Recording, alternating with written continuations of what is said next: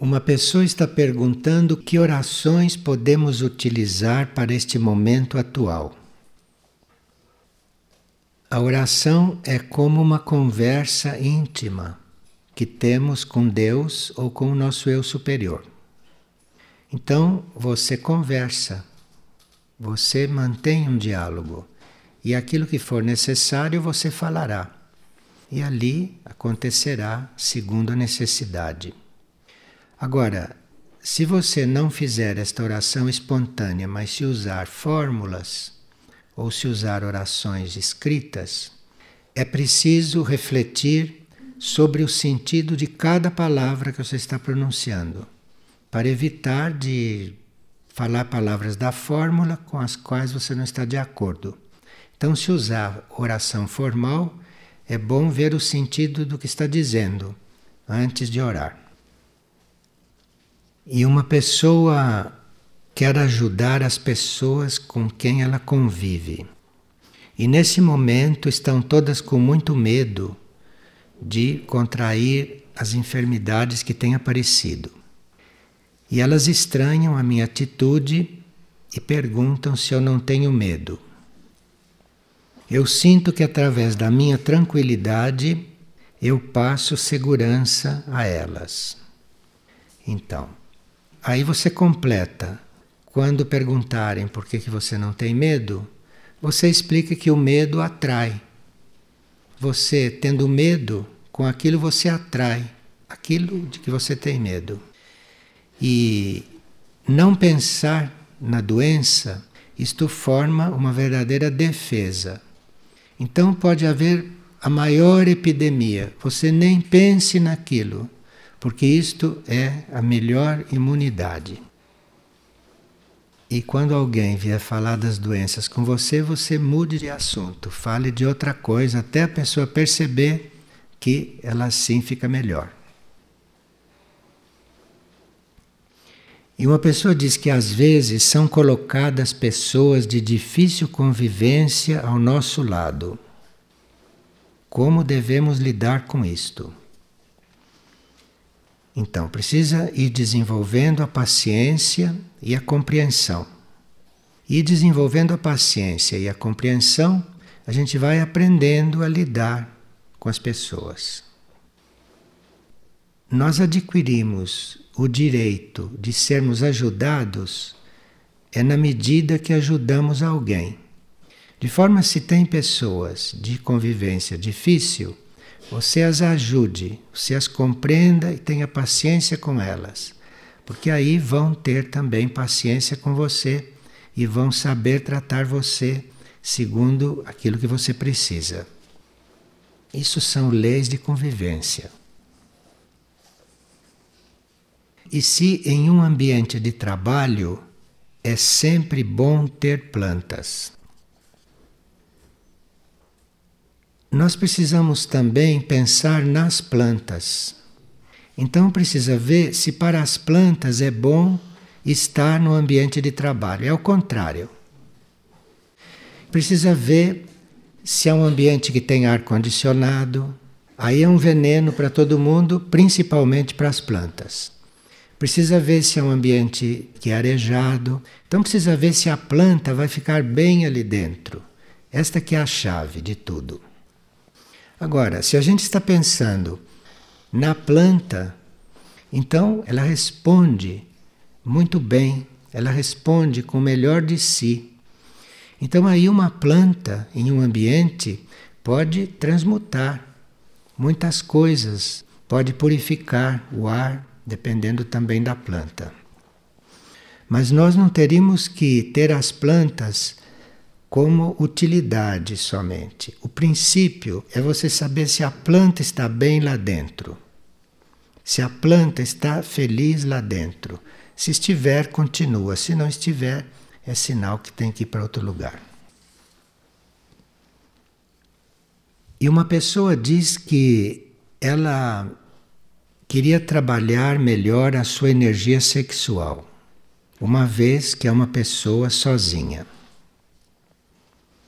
Então, todos nós né, temos duas polaridades, a masculina e a feminina, E uma das formas de nós harmonizarmos essas polaridades, de regularmos essas polaridades, é estarmos sós. De forma que isto é uma das fórmulas, é um dos caminhos. Então, quem veio ao mundo para viver individualmente é porque deve trabalhar, deve harmonizar estas polaridades desta forma. No livro Hora de Crescer Interiormente, tem várias indicações a respeito de como fazer isso. Eu trabalhava na área criminal e diariamente observava as pessoas e os crimes que elas cometem. Como lidar com esse tipo de energia, mesmo não estando diretamente vinculada, porque agora não trabalho mais diretamente com juízes, mas sinto o ambiente do fórum criminal muito carregado. Então, se você não é juiz, se você trabalha lá em outras coisas, você não precisa estar observando os crimes e nem aquilo que as pessoas fazem. Se você trabalha lá sem ser juiz, você observa as almas que estão presentes, não os crimes. Você observa as almas. Você veja as qualidades das pessoas. O juiz é que tem que ver os crimes, você não. Agora, entregue esse trabalho e entregue esse ambiente à sua alma, ao seu espírito. E assim você ficará lá transmutando as energias do ambiente. É um tipo de trabalho. É um trabalho isso também. E uma pessoa sonha com abelhas constantemente. Que quer dizer isto? Bem, em certas tradições, as abelhas simbolizam a laborosidade, simbolizam o homem laborioso. E as abelhas simbolizam também higiene, porque as abelhas detestam imundície. Elas ficam muito nervosas com sujeira, com desordem em volta delas. Então elas simbolizam esta ordem, esta limpeza e este trabalho. Agora, num outro tipo de simbolismo, isto é, no simbolismo maçônico, as abelhas simbolizam obediência, simbolizam constância, que ensina a trabalhar assiduamente pelo aperfeiçoamento, isto no simbolismo maçônico. De forma que sonhar com abelhas ou está nos sugerindo todas essas qualidades, ou está nos sendo passado uma energia para nós desenvolvermos essas qualidades. Aqui em Figueira, uma das primeiras ações nossas foi fundar as colmeias, das primeiras. E nós temos isso como tão importante, não é, na nossa alma, na essência de Figueira, que aqui muitos trabalhos começaram, terminaram, mudaram, acabaram. As colmeias estão aí desde o princípio e são mantidas com o mesmo cuidado e com o mesmo processo de perfeição. De forma que isto é muito importante. Quando nós nos coligamos com a essência das coisas, a essência das coisas começa a se manifestar. Então, no início, ninguém pensou em abrir colmeias aqui para nós termos mel. Isto é uma coisa secundária. Isto é uma coisa que vem por acréscimo. Mas nós necessitávamos daqui do símbolo, o que aquilo representa. E elas são muito ligadas também ao primeiro raio. Elas são ligadas ao raio da vontade. De forma que a presença da abelha, principalmente em colmeia, isto é a presença do primeiro raio em um ambiente, em uma região. E todos nós, não é, necessitamos muito de vontade, porque o primeiro raio é algo que deverá se instalar através dos ciclos, deverá se instalar. o próximo sistema solar será de primeiro raio. De forma que nós temos que nos preparar para isso e cuidarmos do primeiro raio com muita vontade. Uma pessoa tem observado que o trabalho que ele faz, que a tarefa que ele faz, era para ser compartilhada com outros. E que às vezes ele é levado a desempenhar essas tarefas sozinho. E ele gostaria de saber se o fato dele ficar sozinho na tarefa depende dele, se é alguma coisa dele, ou se é alguma falha na organização.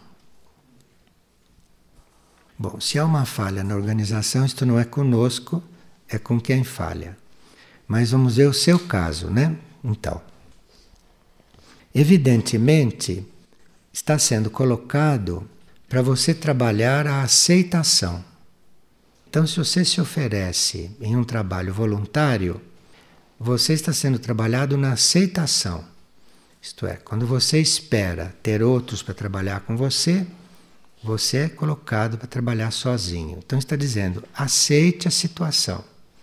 Porque se você aceita a situação, em princípio, a sua doação vai frutificar muito mais. Seu trabalho vai se ampliar muito mais. Os trabalhos são em grupos ou individuais, ou a sós. Lembre-se que, em certas formas de se fazer o caminho espiritual, os monges ou as monjas teciam sozinhas na própria cela. Não havia lugar coletivo para ficarem tecendo. Cada uma sozinha na própria cela, durante horas, tecendo. Então você está sendo colocado numa situação semelhante. E o seu eu superior deve saber por quê. Trabalhar sozinho é uma grande oportunidade de maior concentração no trabalho de aprofundar certas coisas. E se não há interferências em volta, se não há pessoas conversando, pessoas chamando, barulho, se não há isto, você começa a ter oportunidade, eventualmente, de fazer um alinhamento e de estar em vários planos ao mesmo tempo. E vai ficando consciente em vários planos. Mesmo que você esteja atento ao seu trabalho, concentrado no seu trabalho, mas o resultado disso vai ser você ficando atento também em outros planos. E se tem mais gente no ambiente te solicitando, andando, conversando, fazendo barulho, fazendo o trabalho dele, você olhando, toda esta outra parte não se dá. De forma que nem sempre nós temos oportunidade de trabalhar sozinhos. Mas quando temos, Teríamos que ficar gratos a isso e saber diante de que oportunidade estamos. Agora, os trabalhos não são só assim. Existem também trabalhos em grupo, nós teríamos que aprender também a trabalhar em grupo, porque há certos trabalhos que necessitam de uma soma de energias. Certos trabalhos que, para serem realizados, para serem desenvolvidos, necessitam de soma, componentes diferentes. Há trabalhos que não podem ser feitos só com um componente, dizer, só com uma pessoa. Necessitam de outros componentes para ficar um trabalho mais amplo e mais universal. Se vocês pensam nas abelhas, veem como tudo é perfeito ali. Uma abelha sai para buscar o néctar sozinha. Ela trabalha sobre a flor sozinha, não tem duas ali, ele tem uma. Então ela tem este lado do trabalho individual. E depois ela tem o trabalho grupal, o trabalho da colmeia, de forma que aquilo é uma vida perfeita, de um certo ponto de vista. Ponto de vista do primeiro raio, aquilo é uma vida perfeita. E que está aí diante de nós para ser observada, para ser estudada e eventualmente para ser até assimilada em certos aspectos. E uma pessoa tem estado diante de situações simbólicas, como por exemplo, outro dia diante dele caiu um pássaro moribundo e agonizou diante dele e desencarnou. E ele, quando viu aquilo, teve a sensação de estar caminhando muito lentamente no seu processo. E ele percebeu que os seus corpos ainda não dispõem de sensibilidade suficiente para captar mensagens, porque ele não entendeu aquela queda do pássaro ali na frente dele. Compreender certas mensagens, como essa, né, da gente estar caminhando e um pássaro agonizante cai e morre na nossa frente. Compreender certas mensagens é uma questão de treinamento. E se nós ficarmos atentos a tudo que acontece, se nós ficarmos coligados, atentos a tudo que acontece, desenvolvemos esta capacidade de compreender o que acontece. Mas precisa que a gente fique atento. No princípio, nós não entendemos várias coisas que acontecem, não entendemos vários símbolos. Mas aí temos que estar tranquilos, porque vai chegar o momento de nós entendermos. Às vezes nós não entendemos porque estamos sendo provados na nossa humildade, na nossa paciência, ou estamos sendo estimulados a vir a compreender. Isso tudo é um estímulo, se a gente sabe ver isto. Então, assim, através de tudo isso, vai se formando um canal de comunicação entre o cérebro e o nosso mundo intuitivo. Mas o cérebro também precisa ser trabalhado. Então nós temos que desenvolver a paciência, temos que desenvolver tudo isto, não, para ir formando este canal, até que um dia, se de novo cair um pássaro agonizante na sua frente, você imediatamente vai saber o que que aquilo está querendo te dizer. Mas precisa formar este canal. Precisa trabalhar nisso, precisa estar empenhado nisto. Querer saber realmente o que está por trás dos fatos, o que, que está significando alguma coisa. Mas a gente precisa aí não estar muito preso à superfície das coisas, né? Não está compreendendo as coisas por aquilo que acontece, mas observar o que acontece para ver o que é que está por trás. Isso é um treinamento, isso é uma educação que nós não estamos sendo convidados a fazer nesta vida atual, nesta civilização. E uma pessoa pergunta o que é a magia e qual é a diferença entre a magia branca e a magia negra. Bem, nós podemos dizer com muita simplicidade que sempre que estamos trabalhando alguma coisa, estamos fazendo magia. E a magia é uma atitude perene, é uma atitude constante. Você está sempre fazendo magia. Mesmo que não tenha consciência, que não queira, que não tenha intenção, você está fazendo isso. Principalmente quando você entra no caminho e que você está se coligando com outros níveis de consciência, com outros planos de realidade, então você aí está literalmente fazendo magia. Então é muito boa esta pergunta para que a gente tenha a consciência do que está fazendo com seus atos, com a sua fala, com as suas intenções, com as suas intenções também, com seus pensamentos, não? Temos que ter muita atenção, muito cuidado com isso. A magia, como uma ciência, se a gente vai considerar a magia a ciência, ciência é magia. Eles acham que magia é superstição, mas infelizmente ciência é magia. E isto é uma magia que permite a nossa comunicação com o supranatural.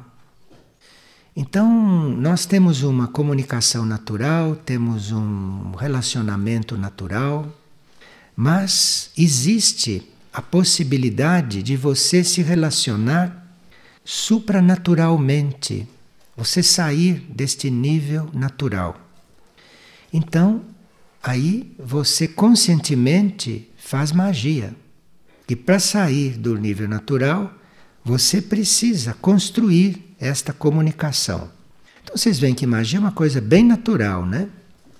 Agora, quando você constrói esta comunicação com outros níveis, com níveis superiores, você forma este fio, você forma esta ponte e você começa a dominar, começa a ter força, começa a ter a capacidade de coordenar as coisas que ficaram num nível inferior, as coisas que ficaram aquém. Então é muito importante este trabalho de procurar esta comunicação, de encontrar a forma de você se comunicar com os mundos superiores, porque aí você vai poder cuidar, vai poder tratar, vai poder colaborar daquilo que ficou nos níveis inferiores. Então, magia nós estamos sempre fazendo. Agora, quando nós aplicamos esta ação, quando nós aplicamos este trabalho, ou este movimento, ou esta energia para fins evolutivos, principalmente para fins de nível espiritual, então você está fazendo magia branca. Agora, se você, com esta situação, com este movimento, com o emprego destas forças, se você está fazendo pressão para que uma coisa aconteça no teu próprio interesse ou exercendo pressão sobre uma outra pessoa com intenções que não são puras, então você está fazendo magia negra. Então não vamos dizer que só os magos oficiais é que fazem magia negra ou magia branca. Nós fazemos isto continuamente. Então precisamos ter realmente consciência do que estamos fazendo, porque estamos criando, estamos fazendo magia. Agora, Antigamente se cuidava muito disto. Antigamente havia escolas para o nosso procedimento e tudo aquilo eram escolas mágicas. Então veja que foi sendo deturpado o sentido deste termo, o sentido desta palavra. Isto foi sendo deturpado. Mas um mago, um verdadeiro mago, é aquele que é sóbrio, que é casto, segundo a definição antiga, que é desinteressado, que é impenetrável aos preconceitos. Veja, para ser um mago verdadeiro, para ser impassível ao medo, ao terror. E o mago que vai sendo formado assim e que vai se aperfeiçoando assim, vai sendo posto à prova. Então, na nossa formação, nós vamos nos purificando, nós vamos procurando ser casto, cada um deve saber o que é ser casto, não na sua seu modo de ver. Nós vamos nos trabalhando para não agir por interesse, para não sermos influenciados por preconceitos, não sermos abalados por medo, por desconfiança. E se nós estamos fazendo esse trabalho conosco, nós começamos a ser provados, começam a vir as provas.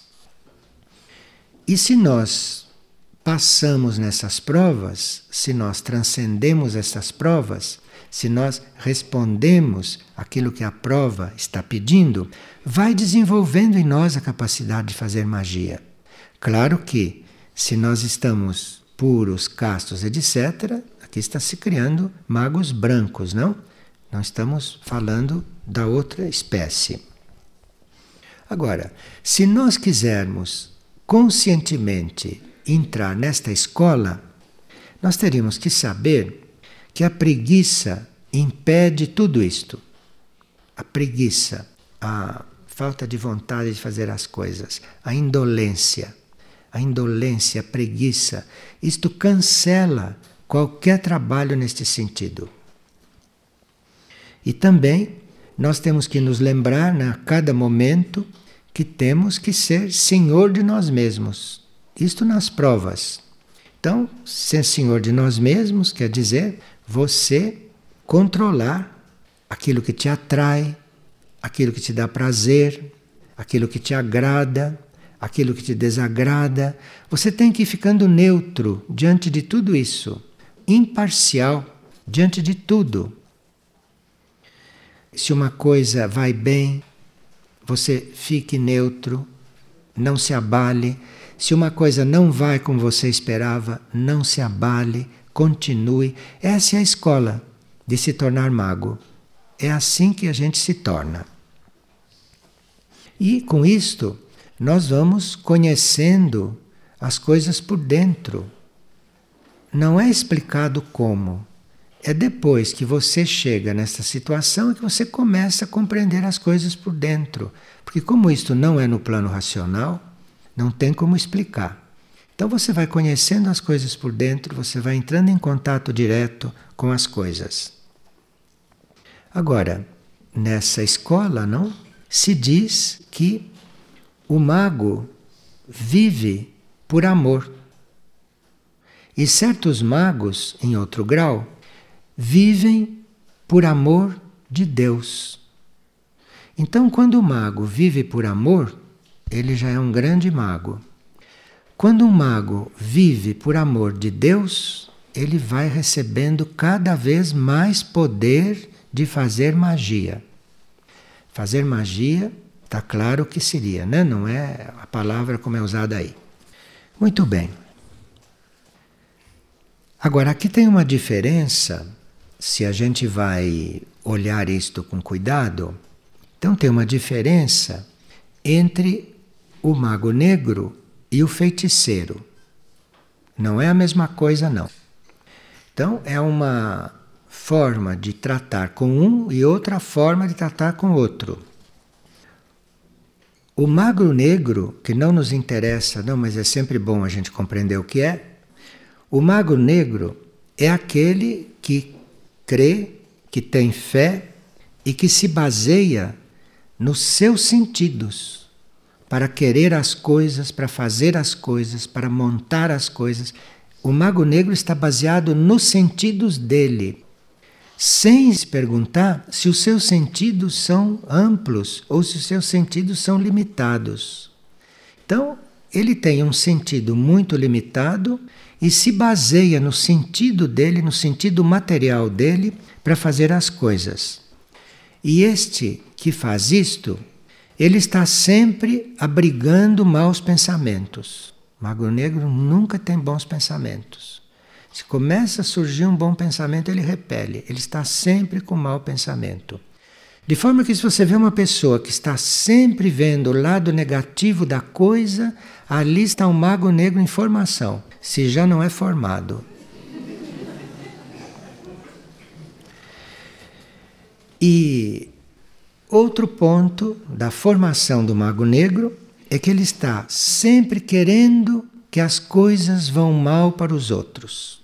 Estão sempre querendo ver que os outros sejam derrotados que as coisas estão indo mal. Então veja quantos magos negros em formação a gente conhece, mas que ainda não são formados. Então, eventualmente, não aparecem como magos negros, mas estão no caminho. Bom, então ele está trabalhando tudo isso e ele está sendo levado pelos seus sentidos. Então, pelos seus sentidos, ele está manejando, manipulando forças, energias, etc. O feiticeiro não é isso. O feiticeiro é um indivíduo muito mais fraco e que é comandado pelas forças. Não é como o mago, que controla as forças. O feiticeiro é comandado pelas forças. O feiticeiro é levado pelas forças. Num certo sentido, é tão perigoso quanto, mas é diferente. Então, nós teríamos que conhecer estas coisas bem conscientemente para ajudarmos na magia branca, para ajudarmos, não, a criação, para estarmos colaborando com a criação, saber acompanhar as coisas quando observamos para eventualmente evitar que certas coisas se deteriorem, evitar. Mas para isso nós temos que ter a atenção sobre a magia, porque tudo é magia no fundo. Vocês têm alguma pergunta sobre essas coisas? Pois não. O mago negro, nessa atitude, não acaba se Ah, claro. O mago negro acaba se autodestruindo. Esse é o fim dele. Sempre. É, o mago negro acaba na desintegração da alma. Aqui uma pessoa enviou uma série de instruções a respeito de como estarmos, não? Com a nossa vizinhança, com o nosso semelhante. E eu estava vendo essas instruções que dizem respeito à vizinhança aqui na Terra, que dizem respeito à nossa convivência com quem está próximo de nós ou com quem é vizinho de nós. Eu estava vendo que isto, em ponto muito maior, é o que os nossos irmãos extraterrestres fazem conosco, que somos considerados também vizinhos deles. Então, aquilo que para nós, nessa instrução espiritual, é recomendada como tratar a vizinhança, eu estava observando que eles nos tratam assim. Os nossos irmãos extraterrestres fazem assim conosco. Por exemplo, a primeira instrução: ampare os vizinhos sem ser indiscreto, porque discreção é caridade. Então, ampare os vizinhos sem ser indiscreto, porque discreção é caridade.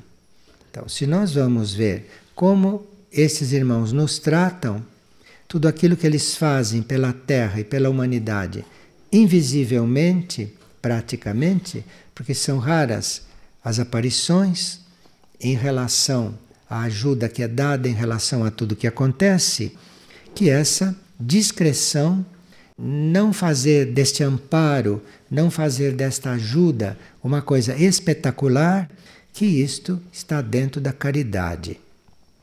Então, se nós vamos amparar alguém, ou se nós vamos amparar um vizinho nosso, se vamos amparar um semelhante nosso, aprendamos, né, esta indicação. Seja discreto. Você não precisa nem manifestar a ele que você está amparando.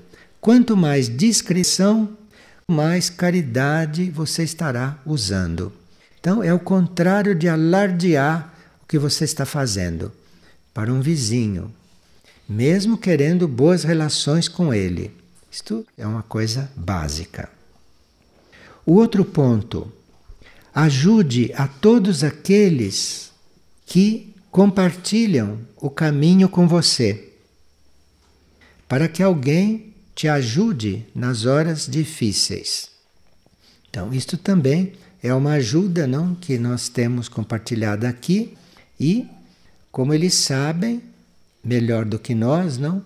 Que se nos ajudam, também eles vão ter ajudas com respeito a outras potências, não que podem ter atividades que nós não conhecemos, porque nós não conhecemos estas coisas do universo, né? Nós estamos muito absorvidos com os nossos assuntos domésticos, com os nossos assuntos planetários e não conhecemos esses assuntos cósmicos.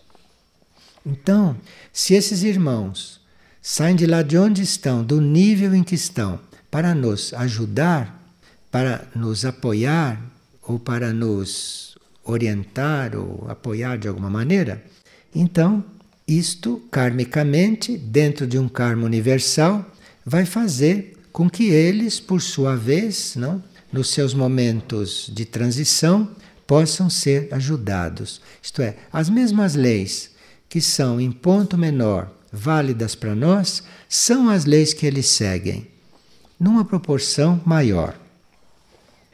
Uma outra. Um incêndio na casa alheia é ameaça de fogo na sua própria casa. Nem todos nós sabemos disto, não? Porque quando vemos a casa alheia pegando fogo, pouca coisa fazemos. Mas quando há fogo por perto, isto é sinal de ameaça de fogo ali onde você está. De forma que, quando os irmãos estão aqui provendo para que usinas nucleares não vazem. Porque não há vazamento? Porque isso está muito amparado. Senão já tinha havido muita coisa deste tipo. Então, se aqui estão evitando muitas coisas, é porque tudo que acontece aqui, em potencial, de uma outra forma, de um outro jeito, pode acontecer em qualquer lugar. De forma que, quando algo aqui perto está acontecendo como um incêndio, isto quer dizer é uma ameaça de fogo aqui também. E isto é uma forma de nós estarmos mais universalizados, não? E de estarmos cuidando das coisas com mais amplidão. E outro ponto, compreenda os problemas e as dificuldades de quantos caminham ao seu lado, diz essa instrução. Óbvio, não? Porque se alguém está caminhando ao seu lado, pode ser que seja para ser ajudado por você. Então você está procurando ver, não? Quais são as dificuldades ali, porque pode ter aí uma ajuda a ser feita. E nem tudo o que está embrionário aqui no planeta Terra, nem tudo que for possibilidade de desequilíbrio aqui, nem tudo os irmãos conhecem.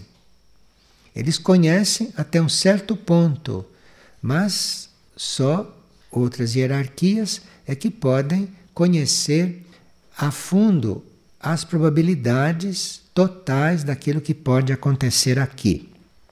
Mas aquilo que a gente pode compreender, qual é a dificuldade do outro, a gente procura suprir. Nós éramos para estar a essa altura muito mais coligados com esta ajuda que recebemos. Muito mais coligados. Mas, como em certos momentos não era muito bom para quem se coligava, por causa de certos tipos de perseguição, etc. Então todas essas coisas ficaram muito reservadas, ficaram muito mais discretas, ficaram muito mais interiorizadas. Mas nós que fazemos o caminho, teríamos que estar sintonizados com isto, porque aí, se conseguirmos perceber a ajuda, podemos usar esta ajuda de uma maneira muito mais correta.